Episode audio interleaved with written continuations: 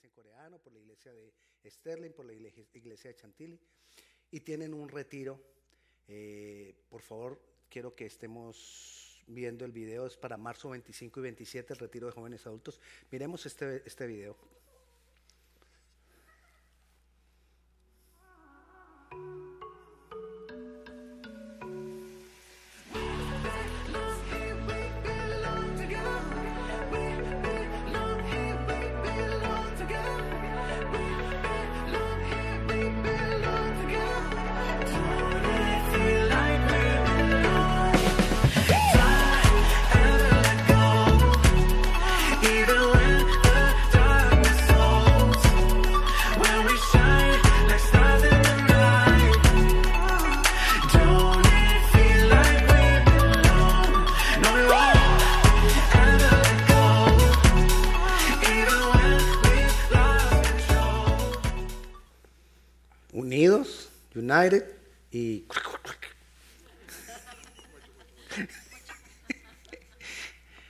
Así que les invito, jóvenes adultos, si están interesados, por favor, al final del servicio puede preguntarle a Alexa da Silva. Ella no sabe que la estoy anunciando, pero ella ha de tener la información. Sí, ella tiene la información. Ok, vamos a... Ah, también quiero, quiero yo no sé si a algunos de ustedes le llegó el, el link, el anuncio eh, vamos a comenzar clases de inglés aquí en la iglesia, eh, martes en la noche. Si usted está interesado también, al final del servicio le puede preguntar a los que están en el front desk, ellos les pueden dar más información. Mi esposa también tiene la información acerca de las clases de inglés. Vamos a la palabra. Eh, honrando a Dios. Hay muchas formas de honrar a Dios. Recordemos, nosotros tenemos un pacto con Dios. Y un pacto normalmente no es solamente de un lado hacia el otro, sino que es Él da, yo doy, o yo doy, Él da. Y en este pacto Él nos ha dado muchas cosas. Vida eterna, nos fortalece en esta vida, nos da cuidado, nos da revelaciones, nos dirige, la pregunta es, ¿qué le damos nosotros a Él? En ese pacto. Y una de las muchas cosas que nosotros debemos darle es honra. Darle honra a Dios. Si nosotros no le damos honra a Dios, se puede crear una pregunta. ¿Es verdaderamente Él mi Dios si yo no le doy honra? ¿De verdad es, lo tengo como mi Señor y mi Dios? Cuando digo es verdaderamente Él mi Dios, me surge a mí otra pregunta. ¿Quién es Él? No esa pregunta de ¿quién es Él? La gente de mi generación se ríe porque sabe, que... Los muchachos no, los, jóvenes no. Ah, esta una de las principales formas en que nosotros podemos darle honra a Él es identificarlo. No sencillamente dejarlo como Dios. Porque personas de otras creencias llaman a su ídolo, ¿cómo lo llaman? Dios. Entonces, ¿cuál es la diferencia? Es más, la gente, mucha gente dice, es el mismo Dios. Tu Dios y el, el mío es el mismo. Una de las formas de darle honra es identificar a nuestro Dios. Tiene un nombre, un nombre que es sobre todo nombre es aquel que siendo Dios se hizo hombre y murió por nosotros. Vivió la vida perfecta que nosotros no podemos vivir en nuestro lugar. Se puso en la cruz, en nuestro lugar. Murió en nuestro lugar. Ese es nuestro Dios Jesús. El que se pone, siempre se pone en nuestro lugar.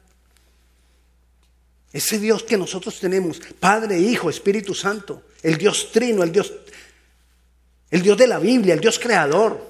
La Biblia nos revela más de sus nombres y de quién Él es. Entonces, una forma de honrar a Dios es conocerle, identificar quién es ese Dios, quién es mi Dios. Entonces ya tenemos la primera forma de honrarlo. ¿Cuál? Identificarlo. No solamente dejarlo como Dios. Hay otras maneras de honrar a Dios. Honrar tiene que ver con el valor que le damos a alguien, no por lo que hace, sino por quien él es. Eso es honrar. El valor que le damos a alguien por quien él es. Le insisto, no por lo que haya hecho. Por ejemplo, la Biblia nos dice, honra a tu padre y a tu madre. Y dice después, porque son buenos. No. No dice que porque son buenos. ¿Por qué los debemos honrar? Porque son mis padres, no más. Buenos o malos, no dice nada más. Honras a tus, honra a tus autoridades, esa más dura que la de los padres. Y tampoco dice si sean buenos o sean malos. Sencillamente hay que honrar. Entonces la Biblia nos, va mostrando que se le da honra a alguien no por, no por lo que haya hecho, no por lo que haga, sino por quién es, por lo que son. Pero nosotros o muchas personas están dispuestas a dar honra a alguien si lo hace bien. Si lo hace bien le doy honra, si no, no le damos honra. Pero entendamos, y más a Dios, vamos a darle honra porque Él es Dios. Haga lo que tú quieres o no haga lo que tú quieres. Haga lo que tú esperas o no haga lo que tú esperas. Haga Él lo que tú necesitas o no haga lo que tú necesitas. Él merece honra. Merece honra. Independientemente que nos guste o no nos guste lo que hace. Porque a veces nos gusta lo que hace Dios cuando me conviene. Pero hay veces que como que, ay, hay gente que hay veces, ¿será que es que Dios sí existe? Porque no está haciendo lo que yo espero. A Dios se le da honra por quien Él es. Vayamos a Apocalipsis, capítulo 4, versículo 10 y 11. Es una escena en el cielo. Y los veinticuatro ancianos se postraron delante del que está sentado en el trono y adoran al que vive por los siglos de los siglos y echan sus coronas delante del trono diciendo, Señor, digno eres de recibir la gloria y la honra y el poder, porque tú creaste todas las cosas y por tu voluntad existen y fueron creadas. Aquí encontramos varias formas de honrar a Dios. Varias formas en que nosotros debemos entender de que debemos honrar a Dios. Pero nos dice que le demos gloria y le demos honra.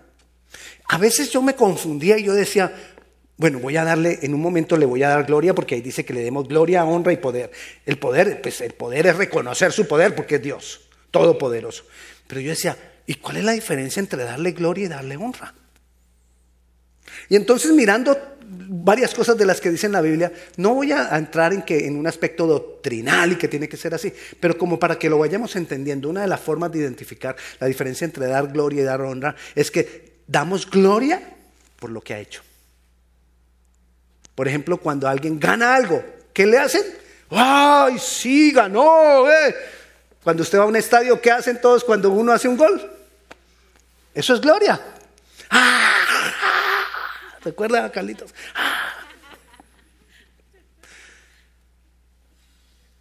Pero nosotros le damos gloria a nuestro Dios.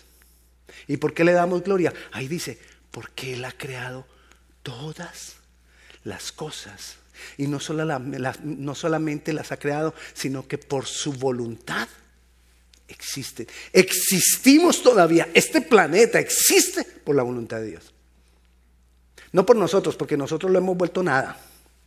La humanidad hemos destruido el planeta. Pero el planeta subsiste por la voluntad de Dios. Entonces le damos gloria. Hay que darle gloria por lo que yo te decía ahora, Jesús, todo lo que ha hecho por nosotros, hay que darle gloria. Pero honra le damos, porque es Dios. Porque Él es Dios. Entonces, miremos aquí otra vez, volvamos a mirar el versículo 10. Los 24 ancianos, estamos diciendo que aquí encontramos varias cosas, varias formas de darle honra a Dios. Los 24 ancianos, ¿qué dice? Se postran delante del que está sentado en el trono. Esta es una escena en el cielo, en Apocalipsis. Te pregunto, ¿vamos a esperar a que llegue ese día? ¿O le honramos desde ya mejor?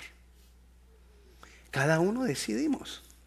Y debemos honrar al Señor porque tenemos un pacto con Él. Nuestro pacto con Él es desde ya, no cuando vayamos a la eternidad, desde ya. Yo te he dicho muchas veces, vivamos desde ya la eternidad porque la eternidad ya nos pertenece, ya es nuestra, ya nos la, nos la dio. Entonces vivámosla. Y si yo voy a vivir la eternidad desde ya, tengo que honrarlo desde ya. Postrarme delante de Él. Es, ¿cómo se honra a Dios? Con humillación. Humillar. Reconocer que lo necesito.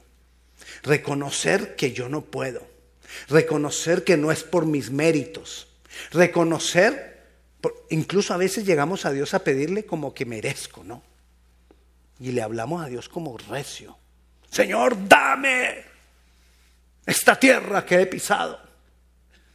La poseo. Y pareciera que le exigimos a Dios. Pero no es por merecimiento. Nos humillamos delante de Él porque es por su misericordia. Ahora que en el pan para el desayuno estamos, eh, em, estamos estudiando los salmos, hemos visto tanto hablar de esa misericordia. La misericordia, la misericordia, la misericordia. Y todo lo que nosotros recibimos de Dios, todo lo que nosotros necesitamos de Dios es por misericordia. Humillémonos delante de Él. Entonces se postran del que está sentado en el trono y ¿qué hacen? Le adoran se postran, dice, y adoran al que vive por los siglos de los siglos. La adoración. En la adoración nosotros reconocemos que Él es maravilloso, que Él es grande. En la adoración nosotros nos entregamos, pero también lo exaltamos.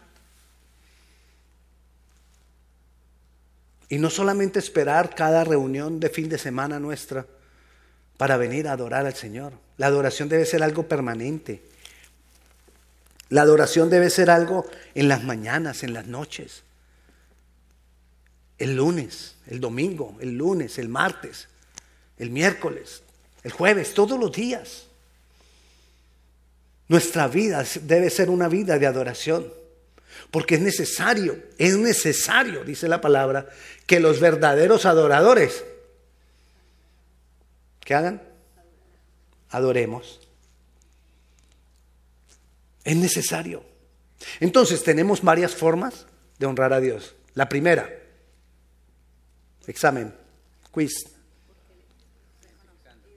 Identificándolo con un nombre, Jesús, Jehová de los ejércitos. Padre, Hijo, Espíritu Santo. Dios con nosotros, Emanuel. El segundo, postrándonos en su presencia. El tercero, adorándole. Hay otra cosa que dice ahí en, Apocalipsis, en el 4 dice, y echan, 4.10, y echan sus coronas delante de Él. Nuestras capacidades, nuestros talentos, nuestros dones no son para nosotros. Nada es para ti, nada es para mí. Todo es para que nosotros lo pongamos ante el Señor, al servicio del Señor. Porque todo eso, todos tus talentos y tus capacidades puestas al servicio del Señor, te van a dar coronas. Cuando lleguemos allá al Señor. Vamos a dar, nos van a dar coronas. ¿Y qué vas a hacer con las coronas? Ay, recibí esta coronota. Cabezón, y crees que te la vas a poner en la cabeza. Crees que es para ti. Porque entre más grande tengas la corona y creas que es para ti, más cabeciduro eres. No es para ti. Es para que hagamos lo que hacen los ancianos. ¿Y qué hacen los ancianos? se las tiran a Él. Entonces, todo lo que nosotros hagamos en esta tierra, Todas nuestras obras van a, va a hacer que nos den algo, pero eso no es para mí. Es para llegar yo ante mi Señor y decirle, Señor, mira, esto te traigo. Ahora, si yo no pongo todo al servicio del Señor, cuando llegue allá, no recibo. Y voy a la presencia del Señor y le digo, pues, vine yo, confórmate con mi presencia, porque la verdad no pude hacer mucho. Pero si estamos vivos tenemos tiempo para honrarle, produciendo desde ya tesoros en el cielo. Yo decía, hola, ¿será que es que en el cielo vamos a tener casas? Que el Señor nos dice que, que, trabajemos para hacer tesoros en el cielo. ¿Y de qué me va a servir en el cielo un tesoro? ¿Para humillar al vecino? ¿Para decirle al vecino, mira, yo tengo más que tú? Eso no va a haber en el cielo. ¿Para qué los tesoros? Para darle al Señor. ¿Cuántos van a ir a la boda del Cordero? ¿Y qué regalo vas a llevar? Las coronas. Ya, ya. Ahora sí. Claro, qué pena cuando uno lo invitan a una boda y uno llega, ¿qué pues? Y, le dicen, siga, siga, ahí está la cajita de los sobres. Porque ya no, ya no hay que llegar con la caja pues, de, la, de la olla pitadora o de la olla presión, ya, no, ya no, uno no llega con eso, uno llega es con el sobrecito. Pero muchas veces llega uno y, uy, qué pena. Algunos llegarán y harán el disimulo que van a la caja de los sobres. y se arriman ahí y se van. bueno, ya por lo menos pasé por la casa de, los, la caja de los sobres. Ahora imagínate nosotros llegar a la paz del Cordero y hacer el amague. Ahí todos nos van a ver. ¿Qué estamos haciendo para el Señor? ¿Qué tesoros estamos haciendo en los cielos? Eso es honrar a Dios. Porque voy a tener para darle a Él. Sigamos entonces, trabajemos para eso. Romanos, otra forma de honrar a Dios. Romanos capítulo 14, versículo 8. Romanos 14, 8. Pues si vivimos para el Señor, vivimos. ¿Tú quieres honrar a Dios? Vive para Él. Y si morimos para el Señor, morimos. ¿Quieres honrar a Dios? Está dispuesto a dar tu vida por Él. Que nuestra vida sea para Él, sea que vivamos o sea que muramos, el Señor somos. Eso es honrar al Señor. Tener ese concepto claro. Mi vida es para Él. Lo que yo hago es para Él. No para mis hijos no para mis nietos, no para mi esposa, no para mi esposo, para Él. El, pastor dijo que yo no tenía que volver a, a estar pendiente de usted. Haga lo que se... No.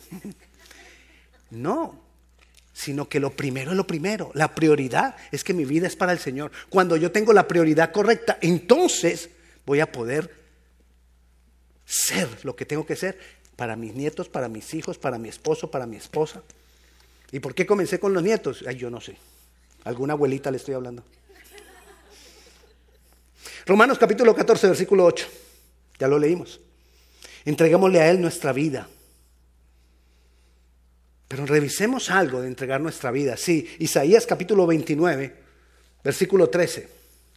Dice pues el Señor, porque este pueblo se acerca a mí con su boca y con sus labios me honra, pero su corazón está lejos de mí. Claro, ahorita que leímos, nuestra vida debe ser para Él. Y sí, sí, claro. Ay. Y con nuestra boca decimos que sí, que nuestra vida es para el Señor. Pero tengamos cuidado.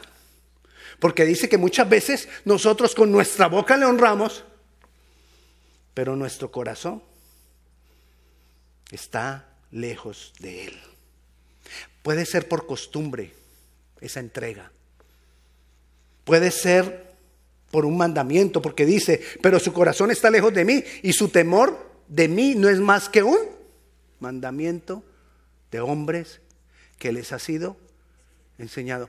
hay gente que honra a Dios con su boca, porque pues claro, la, la Biblia lo dice, tengo que hacerlo, aquí estoy, pero su corazón, ¿cómo está el corazón? ¿Esa entrega está naciendo verdaderamente de un corazón rendido a Él? Es la pregunta. No nos confundamos, porque entonces podemos tomar la otra, la otra, la otra parte, ¿no? Vio. A Dios no le importa lo que yo haga, le importa lo interno nomás. Así que afuera hagamos lo que queramos. No.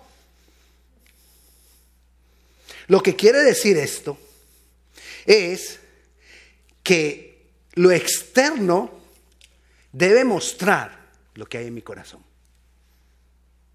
Lo que se manifiesta fuera de mi vida debe mostrar lo que hay en mi corazón.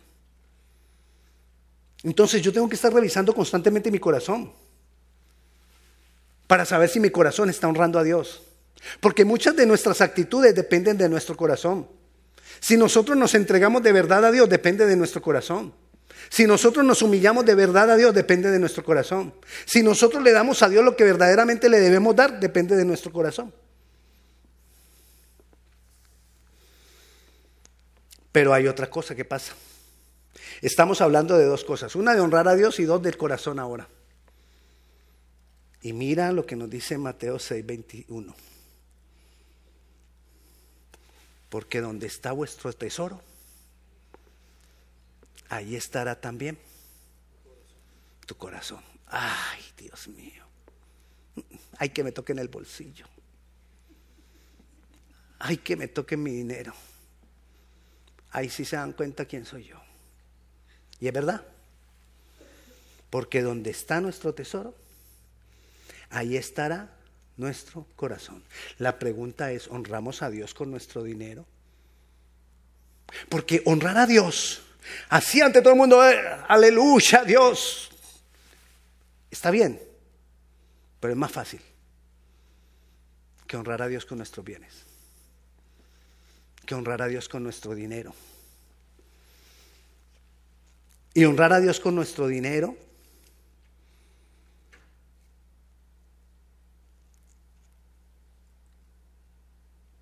No es, es a veces complicado, porque hay muchas cosas que se dicen, muchas cosas que me, que me golpean. Hay muchas cosas que me golpean y me hacen, me hacen dudar de si yo debo hacerlo o no debo hacerlo. Y entonces vienen las personas y te dicen, mira, la Biblia dice esto y esto y esto. Y lo tomas como un mandamiento.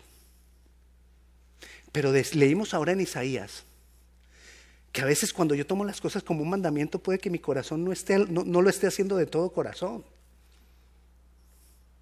¿Cuántas veces te han dicho a ti que es un mandamiento? La Biblia lo dice, debes diezmar. Y uno dice, eh, está como difícil. No, y, y este mes no tengo. Tengo tantas cosas. Y el siguiente pues tampoco. Y es que no estoy convencido además.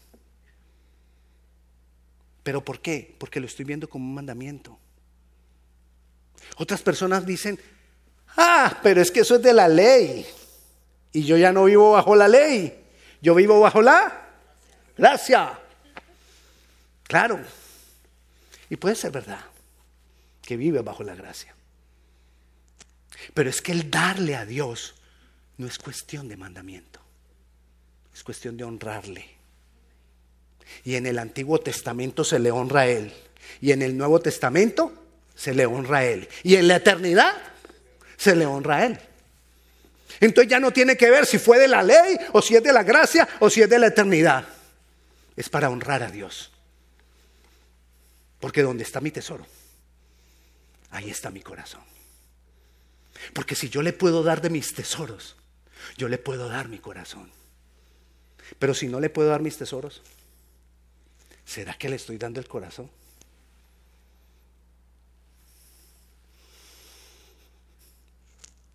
Para los judíos de la época de Jesús y del Antiguo Testamento, la cuestión del diezmo era clarita para ellos. Por eso Jesús no tenía que enseñarles mucho del diezmo. Porque ellos no tenían problema para darle a Dios. ¿Sabe cuál era el problema de ellos? Saber quién era Dios para darle. Pero no darle. Ellos se confundían y venían y a, quien les decían este es tu Dios, ahí le daban. Entonces Jesús qué venía a mostrar, qué tenía que mostrarles. ¿Quién era Dios? No si le daban o no le daban. Porque otras cosas con el que nos cachetean para que nosotros no, no honremos a Dios con nuestros tesoros es que nos dicen, ¿Jesús acaso dijo del diezmo? Y nos, y, nos, y nos aferramos a que Jesús no habló del diezmo. Y además, pastor, es que hay una cantidad de pastores que roban la plata. Eso dicen unos. Y otros dicen, no, no, es que yo prefiero darle a los pobres. Que la iglesia tiene. Démosle a los pobres. Vayamos a Marcos capítulo 12. Aquí vemos a Jesús. Versículo 41.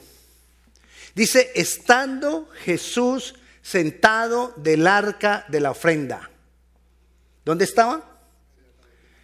En el templo. Porque el arca de la ofrenda estaba en el templo. Entonces, sea que Jesús estaba en el templo. Y estaba delante del arca de la ofrenda. ¿Y qué hacía? Mira, es más, ni siquiera fue y se paró. Fue y se sentó.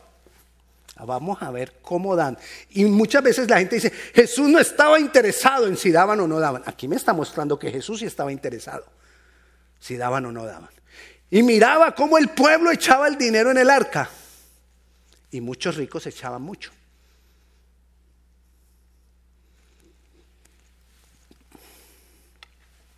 O sea, estamos viendo acá que Jesús estaba interesado en que se daba. Dice el versículo 42, y vino una viuda pobre y echó dos blancas, o sea, un cuadrante. El 43 dice, entonces llamando a sus discípulos les dijo, de cierto, de cierto dijo que esta viuda, e insiste, ¿viuda qué? Pobre, echó más que todos los que han echado en el arca. Hay personas que dicen, pastor, yo no le voy a dar el diezmo a la iglesia, yo se lo voy a dar a los. Pero aquí vemos una mujer pobre que sí va a dar en la iglesia. Vemos la contradicción. ¿Por qué ella? Siendo pobre, que lo necesitaba, que no tenía, que era todo lo que tenía. Es más, al lado de ella toda su familia merecía ese dinero si pensamos que debe dársela a los pobres. Pastor, ¿usted está diciendo que no leemos a los pobres? Ahorita hablamos de eso. Ya va. Y viene ella y lo da todo. Jesús se sorprendió y dijo, uy, no, esta señora nos voló la cabeza a todos. A ver, muchachos, vengan, le dijo a los discípulos. ¿Vieron? Esta mujer dio más que todos. Porque quizás tú miras si es poquito, pero ella dio en porcentaje todo lo que tenía. Recuerda que le dije que otra que nos dan es que nos dicen, ay, yo no voy a llevarle el dinero a la iglesia, los pastores roban el dinero. ¿Esta mujer a dónde estaba llevándolo? Al templo. Ahora revisemos esos pastores. ¿Cómo llamaba Jesús a esos pastores? sepulcros blanqueados, les decía Jesús. ¿Cómo les decía? Lápidas, sin vida. Hipócritas, les decía Jesús a esos. Y a esos Jesús estaba ahí mirando si daban o no daban a esa iglesia. Tenemos que ponernos a pensar si damos o no damos, si hacen o no hacen. No. Lo que tenemos que aprender es a darle nuestro corazón al Señor. ¿Y dónde están nuestros tesoros? Está nuestro corazón. Es cuestión de honra. Es cuestión de honrarlo a Él. A veces estamos pendientes si manejan o no manejan mal el bien el dinero. A veces estamos pendientes si, si, el pastor tiene un carro grande o un carro chiquito. Yo tengo un carro mediano y un carro chiquito.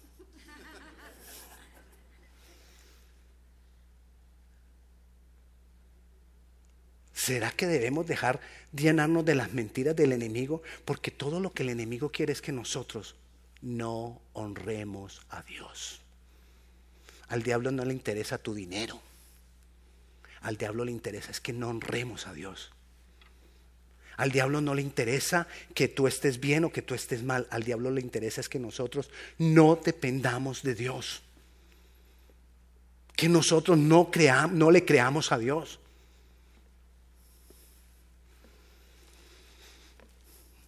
Mateo 23, 23. Porque les dije que, que ahorita hablábamos de qué fue. Ah, que hay que darle a los pobres, pastores, que yo, yo voy a utilizar esa plata para darle a los pobres. Mateo 23, 23 nos dice,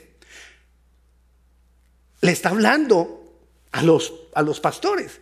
Hay de vosotros, escribas y fariseos hipócritas, habla de los pastores de esa época. Por favor, voy a pensar, el pastor dijo que es que los pastores eran hipócritas. No, los de esa época, de esa iglesia.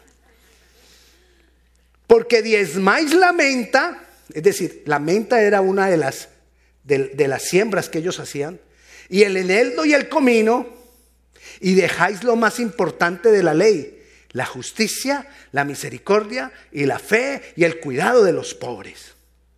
Pero era necesario, ¿qué dice? Hacer una cosa sin dejar de hacer la otra. O sea que te está diciendo Dios, ¿quieres ayudar a los pobres? Ve y ayúdale a los pobres, pero no dejes de diezmar. Lo dijo Jesús. No lo dice, no, lo dice el, manual de la iglesia, ni, no, lo dice la palabra y son palabras de Jesús. Entonces, ¿de dónde sacamos que a Jesús no le interesaba si damos o no damos? ¿De dónde sacamos que si el pastor es bueno o es malo hay que darle o no darle? ¿De dónde sacamos que entonces quitemos del diezmo para darle a los pobres? Pastor está diciendo que no le demos a los pobres. No, yo no estoy diciendo, no, yo no estoy diciendo eso. Porque ustedes saben que nosotros aquí tratamos de hacer una obra social. Lo que estoy diciendo es que honremos a Dios. Y hay muchas formas de honrar a Dios. Y una es con nuestro dinero. Que cuando tú diezmas, el Señor te bendice, si eso es otra cosa. Y es verdad. Que, que el diezmo es un mandamiento, sí, eso es otra cosa. Y es verdad. Pero para mí lo más importante es honrar a Dios.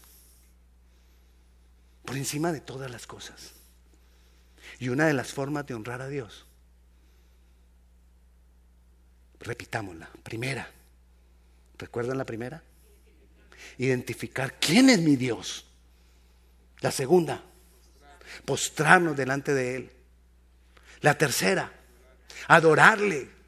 No solamente aquí el fin de semana, siempre, lunes, martes, miércoles. La cuarta, con, nuestras, con nuestra vida, con nuestras acciones, con nuestros talentos, toda nuestra vida ponerla al servicio de Él, porque vamos a tener tesoros en el cielo. Pero cuando decimos que honrarle con nuestra vida, tengamos en cuenta nuestro corazón. Pero ¿dónde está nuestro corazón? Ahí están nuestros tesoros. Honrémosle con nuestros bienes, con nuestro dinero. Ustedes saben que yo no soy mucho de hablar de dinero en el púlpito, pero ¿cómo no enseñarte a honrar a Dios?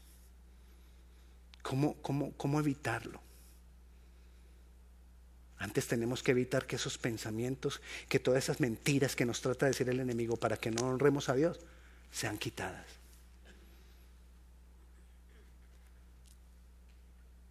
Si Él es mi Dios, voy a honrarlo.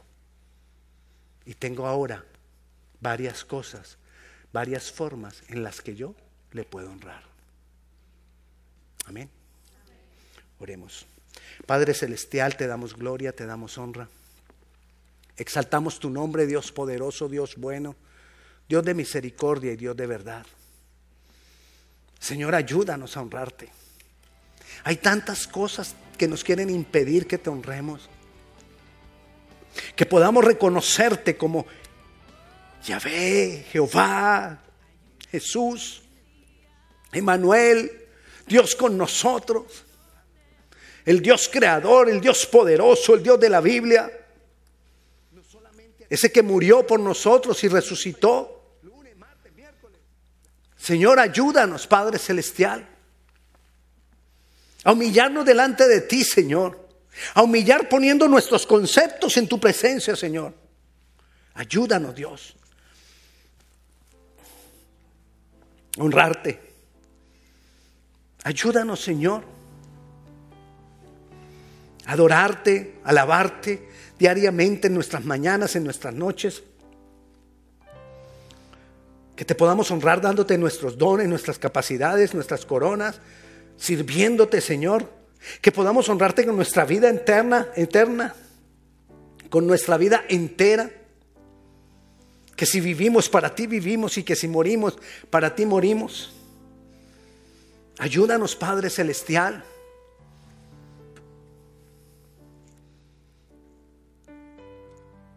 A darte nuestro corazón completo con nuestros tesoros. Que aprendamos a diezmar. Que sí tengamos compasión de los pobres, Señor, y demos a los pobres, sin dejar de honrarte y dejar de darte a ti lo que tú te mereces. Señor, te damos honor, te damos gloria, Señor.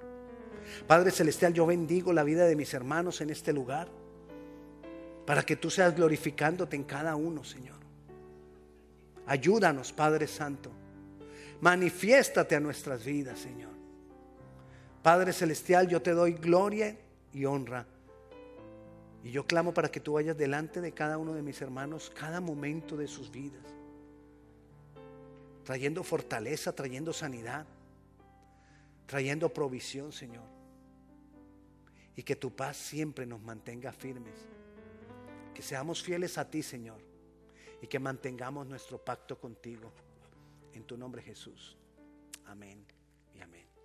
Hermanos, si alguno de ustedes tiene alguna petición de oración, puede pasar aquí adelante. Ahí habrá personas que van a estar con usted para orar por usted. Dios les bendiga.